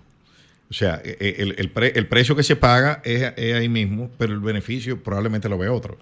Eh, desde el punto de vista político, desde el punto de vista político así, me refiero. Dices, desde el punto uh -huh. de vista económico, a veces una reforma tributaria, una reforma fiscal es simplemente un mal necesario. Oh, es la claro, corrección claro. A, a, una a, a años a veces de mal comportamiento es, es, la solución a una enfermedad. Nadie quiere ponerse eh, en la mano de un cirujano para que le den cuchilla, pero si usted tiene alguna dolencia que solo se soluciona con cirugía, pues hay que aplicar la cirugía. Así es. Eh, hay un capítulo, todo un capítulo en el libro eh, que trata el tema de, de, política y una parte de esa se refiere al proceso de cómo se hacen las políticas públicas. Lógicamente yo ahí también hablo, y tú lo mencionas, con uh -huh. el caso de Trump, mucho con, de un tema que me obsesiona un poco, que es el tema del populismo democrático, cómo eso se mezcla con, con, los te, mercados, te iba a hablar de eso. una serie de cosas. Sí. Eh, y otros temas de, de, de, política, porque al final hay una parte de la economía que es la macro que colinda fuertemente con la, con la política. Hay una parte que a mí me llamó mucho la atención y me encantó, y es una, eh, un paralelismo que tú utilizas con, con, lo, con el béisbol. Uh -huh con respecto a la ley de los bateadores, de los bateadores golpeados. El dead ball. Dead ball. Uh -huh. hay, hay una parte en el libro que, que habla de la penalización, una política que se determinó en, en el béisbol para penalizar eh, al pitcher que uh -huh. golpea al bateador, ¿verdad? Sí. Pero que no necesariamente eh, fue, eh, fue eficiente, no necesariamente obtuvo los resultados esperados porque ahora, se, después de esa resolución, se golpearon más bateadores. Es correcto. Entonces, fíjate como una lógica de una política No, que símil, quiere tratar de impedir que los bateadores sean golpeados, produjo un- una ocurrencia de mayor, El- de- el una símil mayor. y el símil con la teoría de juego. Con la teoría está- de está suma chulísimo, cero, sí, sí. Eh, excelente. Eh, por eso que yo digo que es, es un libro súper interesante porque digiere eh, y, y- y te hace a los que no somos economistas, nos, nos hace entender eh, ese tema de políticas que se hacen para una cosa, pero que el resultado es contrario muchas veces. Fíjate, eh, ahora que tú me tratas ese tema, Luis, eh, Thomas Sauer, que es un profesor de la, de la Universidad de, de Chicago, un profesor afroamericano, Sí, sí, primer la- profesor afroamericano que consiguió su, su permanencia en la. Universidad de Chicago. Thomas Sauer tiene un libro que se refiere a la segunda etapa, el second stage de, de las reformas. Y el libro fundamentalmente de lo que habla es de cómo una decisión de política pública que se toma en un momento determinado con un objetivo muy loable, al final pare un resultado totalmente distinto al esperado. El caso, aunque se refiere al deporte, que tú pones como ejemplo, es un caso interesante porque la política de sancionar a los pitchers que daban dead ball, que golpeaban peloteros, vino en coincidencia con la política de introducción del bateador designado en la liga americana. En las grandes ligas, todo, todo el mundo sabe, los dominicanos sabemos de béisbol, que el bateador de desi- designado es aquel que batea en sustitución del pitcher. Sí. El pitcher liberado de la necesidad de coger un turno se sintió más libre de golpear a los otros bateadores Porque porque, no ya no había una retaliación. No, no había retaliación. eh. Entonces, al final de cuentas, la combinación de esas políticas en el second stage dio un resultado que no era Sí. para nada el esperado. Hay, hay un, hay una la anécdota del efecto, el efecto cobra. Correcto. Eh, Los, los ingleses en la colonización de, de la India había una plaga de cobras y comenzaron a, a pagarle a los indios para que eh, por, por la cuando mataban cobras le llevaba la piel. Entonces, ¿qué pasó? Que los indios comenzaron a criar cobras.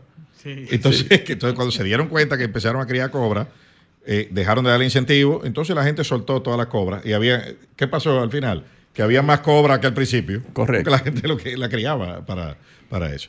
Pero bueno, eso es, es- es, eh, interesantísimo. Tenemos que irnos a, a una pausa, pero cuando, cuando volvamos, vamos a hablar de los populismos y, y el tema El socialismo. y los temas de la derecha, geografía. La nueva derecha. Geografía, populismo y el tema de la, de la criminalidad, que lo- tú lo, lo- lo analizas muy bien en el libro.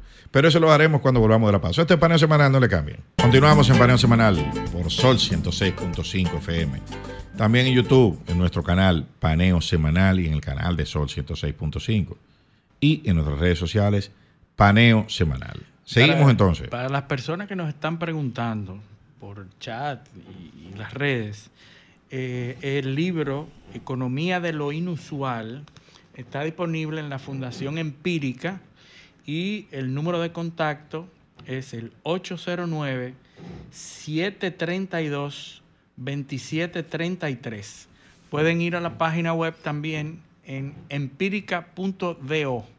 Fácil, empírica.do, ahí están los números de contacto y otras obras muy interesantes también que, que están disponibles para ustedes. A mí, eh, eh, reitero, me encantó tu libro, porque yo eh, hace años, cuando salió, eh, leí Free Economics, me encantó, de Steven Dobner, Stephen eh, con un economista y un periodista que se dedicaron a analizar ese tipo de cosas que analiza, que analiza aquí Julio, y también Tim Harford, el economista encubierto, donde eh, eh, es una, pero este, este es mucho mejor que los otros dos, porque este es el de nosotros. Sí. Eh, o sea, está redactado en, lengu- en el lenguaje nuestro y para la realidad criolla. O sea que vale la pena, y de hecho tú lo citas a- a, Sí, en, en- en varios de los ensayos lo cito. Y, y el libro también tiene varios ejemplos que yo observo en, en la economía dominicana Claro. que son aplicables a, la- a las tesis que se avanzan ahí, que no son mías la mayoría, sino son tesis que están detrás de toda la teoría. Claro, económica. claro, y, y Thomas Sowell ni, a- ni hablar. Eh, eh, es un pensador que la gente, sabe que el Thomas Sowell es víctima de la, de la etiqueta, ¿no? La gente ve, cree, lo ve afroamericano y cree que tiene que hablar a favor de los afroamericanos. Y todo lo contrario. O sea, él, critica el, esquema de esa narrativa de victimismo y el critical race, theory eh, y todo ese tipo de cosas. nosotros hacemos perfiles. Claro, sí, cerebro. Respondemos a perfiles y, tenemos sesgos Estereotipos. el, cerebro es igual, que a Candace Owens, que le quieren prender fuego a los afroamericanos en Estados Unidos, porque hablan, porque ella es afroamericana y, tiene un discurso. Julio, tú tienes un, doctorado, dos maestrías, eres consultor, has hecho muchísimas obras. ¿Cuántos libros? Eh, oye, he contado más de tres, cuatro libros eh, que, tienes eh, de autoría. ¿Cómo tú llegaste a, la economía? ¿Qué, es lo que te motivó a, esta rama de, la ciencia? Mira, ¿De dónde te voy a hacer una historia eh, más anecdótica y personal que otra cosa, porque la forma de yo llegar a la economía no es la forma usual. Yo me gradué relativamente joven del colegio y no tenía idea de qué iba a estudiar al entrar a la universidad. Entonces, eh, sí habían dos cosas que yo sabía con certeza de cuando había tomado los test universitarios de profesión. Una era que yo era bueno en matemáticas, en métodos cuantitativos, eh, por lo que siempre se me sugería alguna profesión relacionada con matemáticas. Y la otra era que yo era y soy un apasionado de la literatura. Entonces, había algo de mí que quería ser escritor.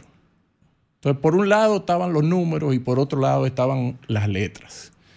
Eh, en ese, digamos, en esa desubicación que yo tenía en ese momento, eh, me inscribí en ingeniería civil. Salté a negocios y terminé siendo economista. Eh, porque en economía yo encontré en algún momento esa cosa que mezclaba la matemática con la literatura, con la necesidad que tiene el escritor de observar una realidad e interpretarla, pero además con un perfil científico. Y así es que yo llego a la economía. Es decir, como por la puerta de atrás, eh, contrario a lo tradicional. Bueno, yo quiero ser economista porque me quiero ir a Wall Street, o porque quiero trabajar en el Banco Central, o porque quiero hacer algo, eh, no sé, que me remunere de una forma. Fue la manera de yo acomodar ese, ese gusto que tenía por los números y las letras eh, pero, asumió la parte filosófica de la economía. Claro, exacto. En, en, el siglo XIX, la carrera de economía todavía no era, era con derecho que se daba. Correcto. Y, derecho, filosofía, literatura, historia, sociología, todo eso está conectado. O sea, es, es un, es un o sea que no, es casual que tú hayas llegado a la economía si tenías esas inquietudes. Esa capacidad de conceptualizar lo que te rodea y darle una explicación conceptual a lo que te rodea es una, es, una etapa del crecimiento intelectual. y, de hecho, los, los, eh, en la economía, Richard Thaler, por ejemplo, ¿qué es lo que estudia? Economía, el, el homus economicus, el, pensamiento la, teoría de la, del, comportamiento, behavioral economics, el tema conductual en la economía, y eso, eso es psicología, sociología, filosofía, por, por qué la gente toma, toma ese tipo de decisiones. Correcto. De hecho, eh, volviendo al libro, y, y, hemos tenido que volver al libro varias veces, pero la primera parte del libro, como ustedes probablemente observaron, son ensayos. Todos los ensayos aquí son de tres, cuatro páginas como mucho, ensayos bien breves, sin complicaciones matemáticas, pero la primera parte del libro, la mitad del libro, está dedicada a análisis económico de otras disciplinas. Ahí está la psicología, ahí está la política, ahí está la sociología, ahí está la geografía. La geografía, súper interesante, eh, que nosotros lo hacemos aquí los sábados. Claro. El deporte, la psicología, la política. Eh, señores, ustedes ven el libro y, leen el, el, índice y es temas apasionantes que te llaman a la lectura. Y lo puedes hacer no en orden eh, de páginas, sino que puedes ir por cada uno por temas y los temas que, a uno le, Que están, porque están compilados, pero no están enlazados. Enlazados. Eh, eh, o sea, no, hay que leerlo consecutivo. haces un, análisis en, tu libro, en el tema, en el capítulo de geografía, sobre el tema de Haití. De, y creo que concluyes eh, diciendo que la, o, atribuyendo ¿no? al tema de la inestabilidad política, eh, como la, y obviamente la, devastación a nivel ecológico, que le, le impide a Haití alcanzar eh, un, grado importante de, producción agropecuaria. Y si eso tú lo unes a la inestabilidad que hay política, impide la inversión en otros, en, en otros, que se desarrolle en otros, otros rubros de la economía. Sí, eh, yo estoy muy cerca, eh, bueno, en esos análisis, digamos, de la evolución de la economía de los países, estoy muy cerca de la economía institucional. Entonces miro mucho las instituciones, que no son más que, las reglas de juego que rigen una sociedad. Algunas son formales, otras son informales. Y como ustedes bien saben, hay instituciones políticas, económicas, normas sociales, etcétera, etcétera. Entonces, eh, al final, para tú lograr algún tipo de, inicialmente crecimiento económico y eventualmente algún tipo de desarrollo económico, las personas que conforman una sociedad tienen que ponerse de acuerdo en una regla de juego y tienen que echar para adelante en un ámbito donde se debatan ideas, pero a la vez tú puedas empujar el carro en la misma dirección independientemente de la, diferencia. Ese ensayo al que tú te refieres, eh, donde yo lo que fundamentalmente estudio es la divergencia entre República Dominicana y Haití desde los años 60 eh, hasta la fecha. Y aclaro, desde el punto de vista de, economía se habla mucho de convergencia, de cómo los países que tienen menos desarrollo pueden converger al desarrollo que tienen los países industrializados. Eso es convergencia. Pero la historia de Dominicana y Haití es una historia de divergencia, porque eran dos economías que se parecían bastante a mediados del siglo XX y que fueron divergiendo, no solo en la parte de crecimiento, sino como tú señalas, en la parte medioambiental, en la parte social sobre todo en la parte de esas instituciones que se crearon en un entorno político, aún con las debilidades que nosotros tenemos. Y recuerdo que en ese ensayo yo insisto mucho en lo que ha ocurrido del 78 para acá. Eh, me parece que nosotros tenemos alrededor de tres elecciones presidenciales eh, que se han hecho normalmente con alternancia del poder, a la vez que Haití ha hecho unas seis elecciones presidenciales, de las cuales Tres presidentes se fueron rápidamente con golpe de Estado. De, hecho, más de tres de los primeros ministros de esos gobiernos electos también se fueron y sabemos que la situación de inestabilidad política hoy es aún mayor. Entonces, esa, esa estabilidad, eh, sobre todo de la década de los 70, final de los 70, hacia ahora, en República Dominicana y en Haití, ha permitido, junto a la aplicación de ciertas políticas, crear las condiciones que, que han provocado esa divergencia entre los dos países. Tú, tienes muy claro entonces, y por lo que oigo, eh, por lo que te oigo decir, eh, el Estado tiene una función vital en el desarrollo de las naciones.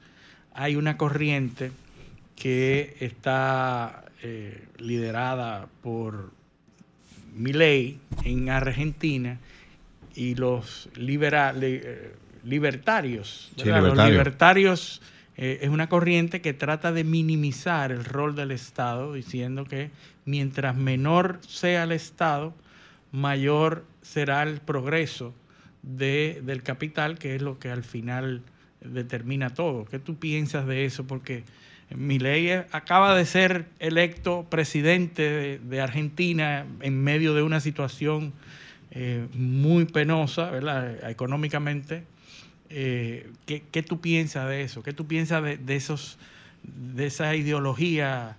Eh, el libertarianismo.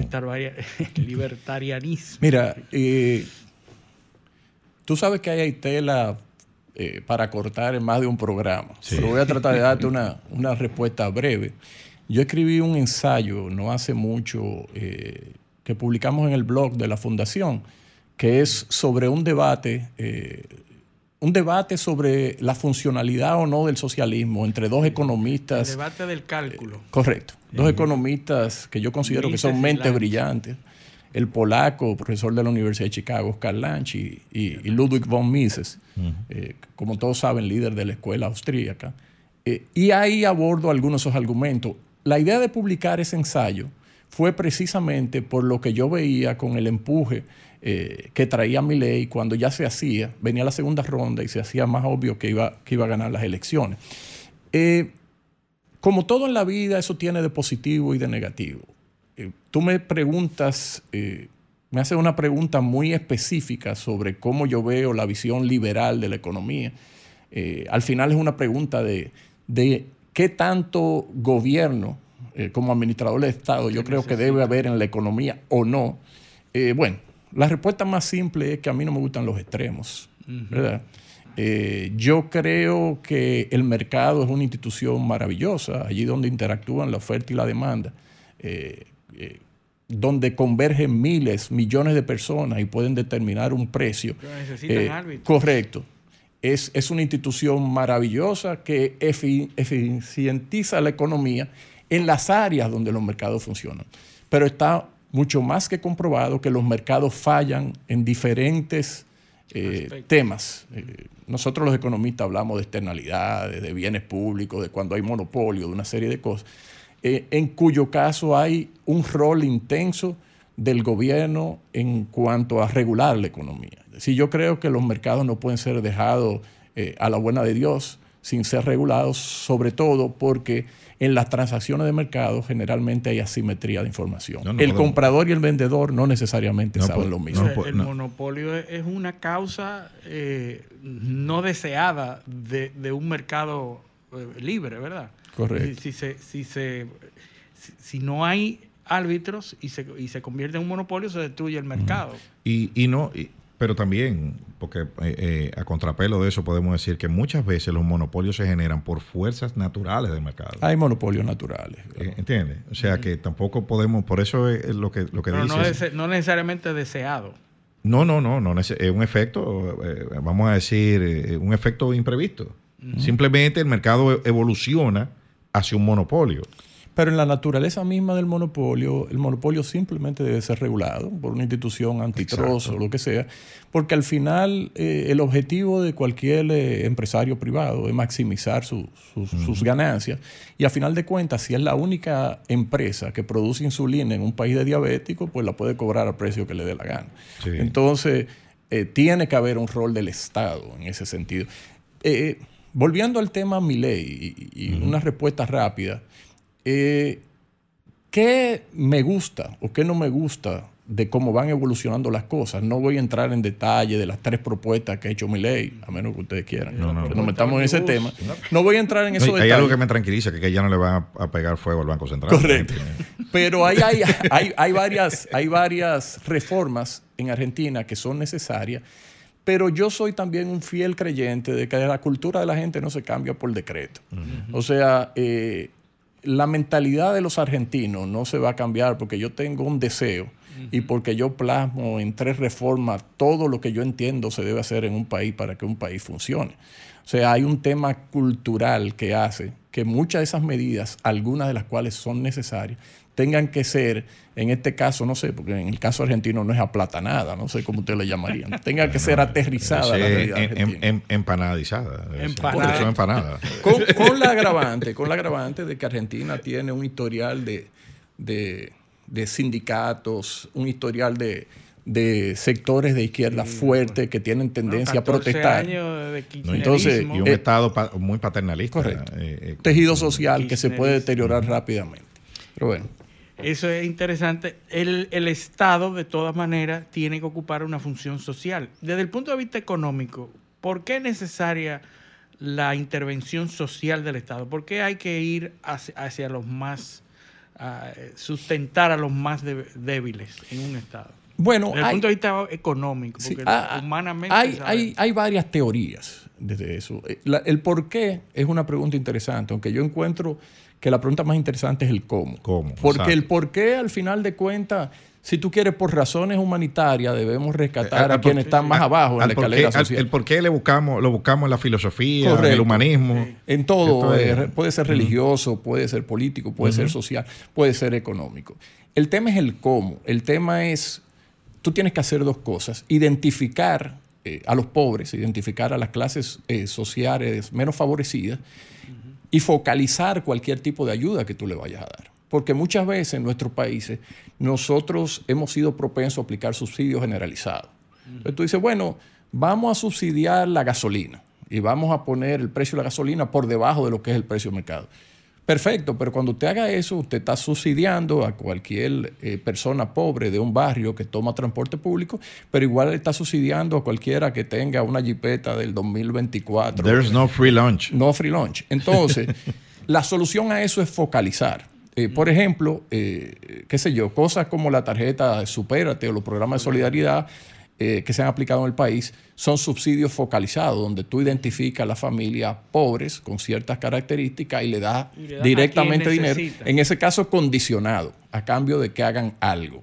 Entonces, yo creo que no debemos perder mucho tiempo en la discusión de por qué eh, el Estado debe intervenir ahí, sino en el cómo. hay que proteger a los consumidores, porque si no, después no vas a tener quien te consuma, desde el punto de vista del mercado, me imagino yo. eh, Proteger a eso. Ahora, el extremo de ese tipo de pensamientos sociales eh, también es perjudicial, como tú bien dices, no te gustan los extremos. Hay, una corriente en los países desarrollados que, se- que se ha llamado el wokismo una serie de, de- de pautas y de corrientes que trata de exagerar todo lo que es eh, social, eh, darle eh, a, a los, a, a los ciudadanos y a las, a las minorías una, un, un privilegio que no tienen. O, ¿Qué te parece eso? Eh, ¿Qué, qué impacto está teniendo eso en, en economías como en Estados Unidos? Me parece que el efecto cobra. eh, está dando ahí. Sí, eh, al final, eh, fíjate, yo mencioné más temprano que la macroeconomía, que es la economía que sale en los periódicos, la economía donde se toman las decisiones de política pública, la que habla de, de producción, de desempleo, etcétera. Yo mencioné que la macro colinda mucho con la política. Entonces, muchas veces cuando tú estás hablando de economía, pues tú te mueves a un terreno político donde a veces las posiciones se radicalizan y el debate es poco riguroso porque tú estás tratando de vender una idea. ¿Tú me entiendes? Entonces, eso tú lo puedes ver, eh, y tú hablaste de Estados Unidos, lo puedes ver en todas partes. Bueno, las posiciones se radicalizan hasta el extremo que de repente, eh, qué sé yo, tú ves las posiciones de Trump o, o- o- o- o del grupo republicano que señala a los demócratas como, como gente de izquierda radical, etcétera, etcétera, eh, por estas políticas que tengan una característica social o mucho menos. Entonces, yo estoy mucho menos interesado en, en ese debate que va más a la parte de política que en el debate más profundo que analice esos temas desde una óptica económica. Lógicamente, para explayarme en eso necesitaría Tú, más tú- tiempo. tú mencionaste en el, en el, en el libro, hay una, un ejercicio que haces sobre un reclamo del 5% de la inversión en el sector salud y lo, y lo, lo, ater- Correcto. lo aterrizas. Me sorprendió que lo hiciera con el sector salud, porque ya tenemos eh, suficiente know-how con el sector de educación. Hemos visto los resultados. Sí. Eh, eh, la- la- el problema práctico que ha representado eso para aplicarse en la economía por la carga que representa sobre los ingresos del, del gobierno, sean fiscales o tributarios. Entonces, eh, o sea, me, me sorprendió. ¿por qué, ¿Por qué tú usaste el de salud y no usaste el de educación en el libro? Eh, bueno, porque en el caso de educación, yo también, como decía, soy un creyente eh, fiel de la economía institucional. Si usted aprueba una ley y esa ley indica que hay que darle educación 4% del PIB, hay que dárselo. O sea, no es una, ya es una cuestión fuera de discusión. Simpatice usted o no con esa ley. El tema es que habían voces ahí que decían que a salud había que darle 5% del Sí. PIB.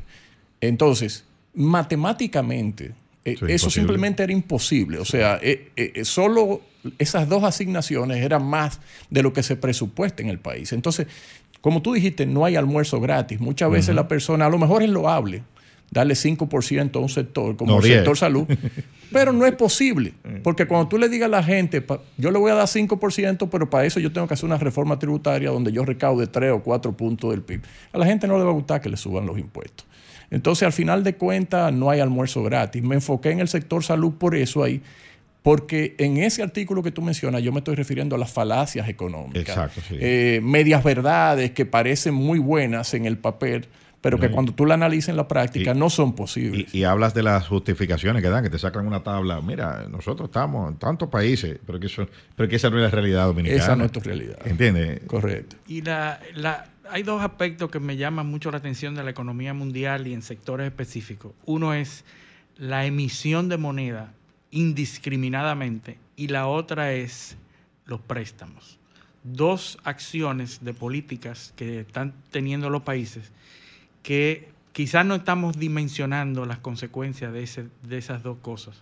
En Europa se está emitiendo, en Estados Unidos se está emitiendo, la deuda está astronómicamente alta. No tú le has hecho una pregunta complicada y no queda un, es un minuto que no queda, así que dale. dale de la emisión de moneda, a final de cuentas, las consecuencias tú las has visto. Y, es ese proceso inflacionario que tuviste en la pospandemia que ha hecho que los países eh, industrializados o no industrializados hayan tenido que subir sus tasas de interés y se haya restringido la liquidez a nivel mundial. Las condiciones del, mayor endeudamiento tú vas a tener que verlo, pero ahí hay dos temas. Hay un tema de un endeudamiento que puede parecer más gratuito para, para invertirlo en gasto corriente, pero hay un tema de un endeudamiento que vino por una pandemia, que es una condición que nosotros experimentamos que la humanidad no había visto en 100 años y obviamente se necesitaba aumentar el gasto público, no había ingreso, déficit generó deuda.